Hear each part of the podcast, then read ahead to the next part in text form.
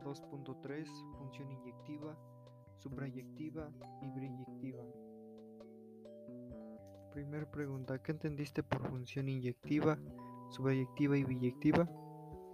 La función biyectiva una función es inyectiva si cada elemento del conjunto de llegada corresponde como máximo a un elemento del conjunto de partida. Otra definición es la siguiente función f de a es igual o menor a b es inyectiva. Si no existen dos elementos de a, conjunto de llegada con una misma imagen,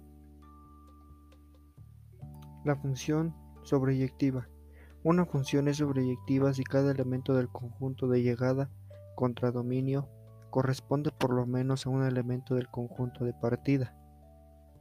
Otra definición más simple es la siguiente. Una función es sobreyectiva si el rango es igual al conjunto de llegada o contradominio.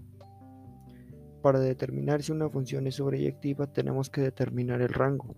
Por lo general el conjunto de llegada es dato del problema. Si el rango que hemos hallado es igual al conjunto de llegada, entonces se trata de una función sobreyectiva. Función biyectiva.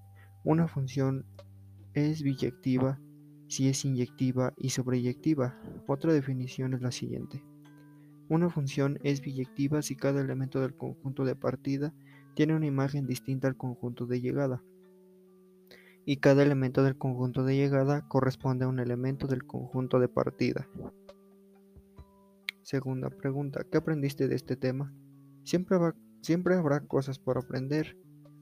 Ya al empezar a ver un tema y no te queda claro, tienes que investigar aún más para que comprendas el tema. Pero una vez que estás en esta investigación te surgen nuevas dudas y quieres aprender un poco más. Considero que jamás vamos a dejar de aprender, por lo cual indagué, investigué un poco más y encontré unos conceptos un poco más fáciles de recordar y que nos ayudarán a encontrar este tipo de funciones un poco más fácil.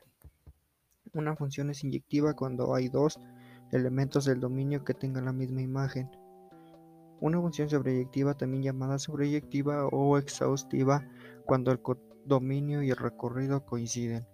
Una función es biyectiva cuando es inyectiva y sobreyectiva al mismo tiempo. ¿Qué consideras falta por aprender? La verdad no se me complicó mucho tal el, tema, ya que gracias al material proporcionado por el profesor en Classroom pude resolver y entender distintos tipos de funciones y posteriormente saber diferenciar entre una gráfica que creo es más fácil de identificar de qué tipo de funciones. De igual manera comprendí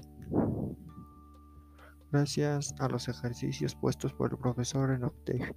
Sin embargo, falta más por aprender, por lo que considero que debo enfocarme más en la realización de ejercicios, ya que la práctica hace al maestro.